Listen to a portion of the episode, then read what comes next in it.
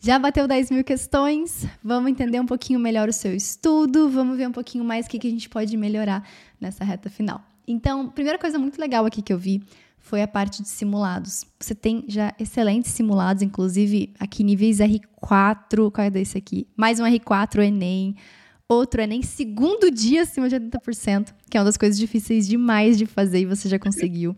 Então, sem dúvida, seus resultados estão muito bons. Aí você pegou uma FUVEST de R5, deu uma despencadinha, uma despencadinha horrível para 70% da FUVEST R5. então, te digo que seus resultados estão muito bons, estão excelentes. Mas aí me conta, o que, que eu posso te ajudar para melhorar ainda mais? O que, que você sente que ainda daria para fazer melhor?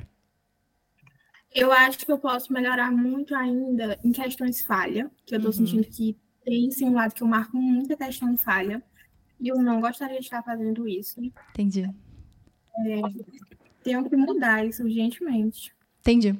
Em termos de questões falhas, geralmente o que você sente ali? Você sente que não achou uma resposta ou você meio que se sente insegura, dizendo talvez por onde está errado, não sei o que eu estou fazendo? Qual é a sensação que você Isso. tem? Eu olho, aí eu fico, cara, eu não sei se é aqui. Não sei. Aí já a marca falha logo, nem. Entendi. Mas é uma matéria que você já viu? Provavelmente sim, né? É, às vezes são, sim. E eu diria a que maioria. eu diria que quase 100% de chance de sim, porque você tá com 96% do cronograma pronto, então não tem é. tema que você nunca viu na vida. Esses 4% são de algumas questões que você já viu, só não realmente não deu alta, alguma coisa assim, mas cara, tá incrível. tá incrível. Você já praticamente zerou o hospital em termos de, de temas, em termos das matérias. Em termos de falhas, vamos dar uma olhadinha aqui na parte das falhas. É, tem umas que você marca, por exemplo, 83 de certeza e aqui acho que você fez 81, alguma coisa assim. Então, tá compatível com a parte de.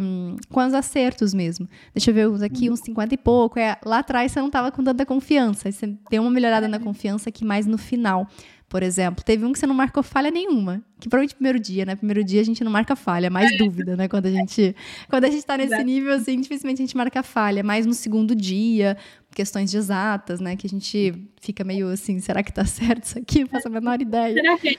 É? né? Ou algumas de humanas mais teóricas em vestibulares tradicionais, aí sim a gente acaba marcando alguma falha.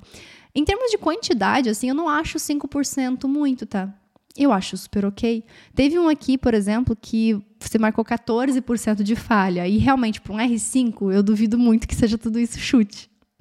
Sabe? Às vezes a gente não, não tem certeza se o caminho que a gente seguiu tá certo. Mas, poxa, achei uma resposta. Vou marcar essa aqui. Na prova eu marcaria essa aqui.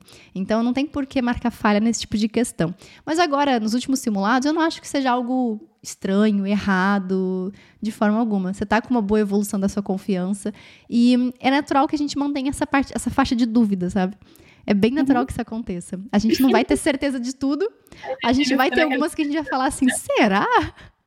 Então é natural que você mantenha essa, essa faixa grande de dúvidas e que não tenha confiança de 100%, mas a sua confiança já está muito boa, sabe? Essa parte eu não, realmente eu não vejo o que mudar, porque tá, tá, tá bem justo. Deixa eu dar uma olhadinha em outras coisas que você me falou. A parte de física, que você falou que por matéria é a sua porcentagem mais baixa, certo? É. Deixa eu ver aqui algumas coisas. Temas como decomposição do plano inclinado, espelhos, eletrostática, muita gente, muitas vezes já voltaram para o meu pronto-socorro. Eu, em física, não tenho dificuldade com as fórmulas, mas com a montagem do raciocínio. Às vezes eu, pode, eu acho que até é preguiça. Eu amei sua descrição, seu relato aqui coisas legais para te falar, né? Realmente, nessa fase que você tá, não tem uma fórmula que você nunca tenha visto, não tem um conteúdo que você não saiba. Às vezes, realmente, o que pega é tá, mas para onde eu vou? O que, que eu faço? Que, por que, que ele me deu isso? Então, é natural que parte de física e matemática, os seus erros, grande parte, vão ser ou por distração ou por interpretação. Então, mais uma coisa que eu digo que tá normal, que eu digo que não tá, não tá errado, alguma coisa do tipo. Mas é claro que, se a gente for olhar, por exemplo, que grande parte aqui está aproximando já dos 80% de média, e física já tá, tá, ali com 70, sabe? Realmente eu concordo contigo que dá pra gente investir bastante nisso. O que, que eu faria no teu caso? Enfermaria. Você está com esse tipo de problema de não é conteúdo, mas é interpretação, a enfermaria é a melhor coisa que você faz. Você pode tanto usar a parte da, do algoritmo mesmo. Então, quando você for acrescentar na enfermaria, vem aqui no seu hospital. E aí, na enfermaria, você adiciona os pacientes sem ser personalizados mesmo. só adiciona aqui física, o recomendado, porque o próprio algoritmo já vai te dar questões bem difíceis, porque já está no R5. E também questões de matérias que você vai precisar ver, vai precisar revisar, que vai pegar um pouquinho mais na interpretação. Então, eu pegaria o recomendado e não tanto a personalizada no seu caso, para a gente varrer a matéria como um todo. Porque nesse caso, a gente tem muita desinterpretação em vários probleminhas diferentes, sabe? Em várias matérias diferentes. É, então, então é, é, um pouquinho em cada, sabe? Então, nesse caso, eu prefiro deixar o algoritmo girar ali as questões para que você veja é todo o conteúdo. A gente faz mais personalizado ou faz mais pelo algoritmo? Não entendi, perdão. No R5, a gente uhum. faz mais lista personalizada ou faz mais. Depende é, da situação. Algoritmo? Vou dar o um exemplo de alguns problemas que às vezes a gente tem com análise combinatória, probabilidade, sabe? Algum, alguns temas específicos. Aí vale a pena colocar na, na personalizada. E aí a gente pode ir trabalhando nas questões só médias ou médias difíceis, só difíceis. Então, quando é um problema pontual em uma matéria, mas termos de R5, que o pronto-socorro já não faz mais sentido porque vocês já têm base, aí vale a pena a enfermaria personalizada.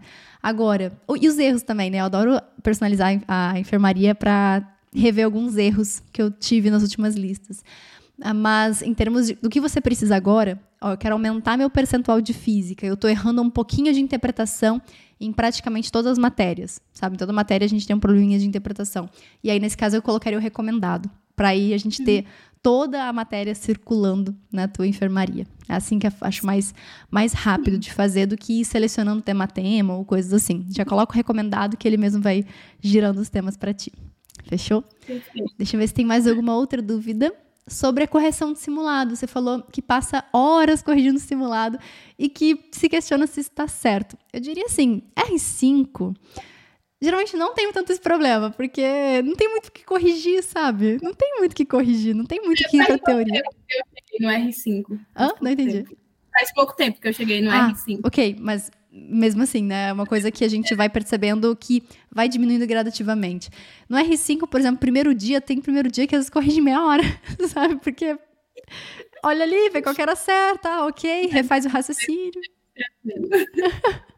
Aí, segundo dia, é natural que a gente leve um pouco mais de tempo, especialmente uhum. quando a gente tem muito erro de, de interpretação. Porque a gente tem que refazer as questões. E aí, nesse caso, eu olho o que, que eu errei, ok. E aí fecho a resolução, tento fazer de novo a questão a partir do momento que eu errei. Até que eu fui, deixa eu ver se eu consigo seguir a partir do momento que eu errei para o caminho certo, né, para a resolução certa. E aí, e os erros de distração são aqueles erros que a gente vai sempre tentar pensar em alguma etapa no nosso próprio raciocínio para evitar errar aquele tipo de coisa de novo. Então, uhum. esse, essas duas coisas que eu faço, a ideia é como você acerta, por exemplo, 70%, vamos colocar aqui uma das piores notas, 70% da FUVEST, sabe? Nesse caso, eu imagino que grande parte dos seus erros foram interpretação e distração. Então, o que, que eu, eu corrigiria, assim, realmente, gastaria o quê? Uma tarde corrigindo, provavelmente, refazendo algumas questões, olhando, confirmando que a certa estava realmente certa, aquelas que eu marquei como certeza que estava realmente certa. Então, por quê? Porque você não tem muito que para teoria. Você sente que às vezes você pesquisa um monte de coisa, você viaja um pouquinho na correção, ou você é precisa para é, aquilo que realmente precisa. Vejo um tema e eu quero ver a outra parte, aí eu acho que eu vou um pouco longe demais. Entendi. É, e realmente não precisa, porque aí a gente está perdendo tempo de fazer outras questões que vão me ensinar outras coisas, entendeu? Então, uhum. se você. Quando você estiver fazendo a questão, sempre pensa assim: olha, eu preciso aprender essa questão. Se for uma outra coisa, se cair uma outra coisa, uma questão diferente, eu vou estudar naquela outra questão que cair isso, não nessa. Então sempre seja, seja muito precisa, assim. É a ideia de nem corrigir de menos, que a gente sai sem entender, nem corrigir demais, que é ficar imaginando coisas que podem cair a partir daquilo.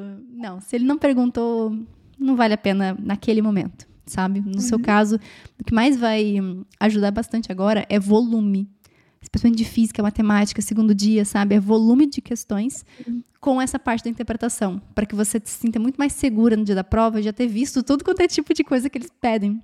E aí uhum. você não vai ter dificuldade, não vai ter problemas. Foca bastante nisso, na parte de interpretação, resolução, que é o que vai aumentar bastante sua nota a partir de agora. Fechamos?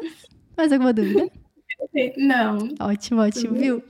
Beijo, beijo. Obrigada por ter participado. A gente vai se falando. Manda notícias, manda sua evolução. Beijo, beijo. Tchau, tchau. Beijo.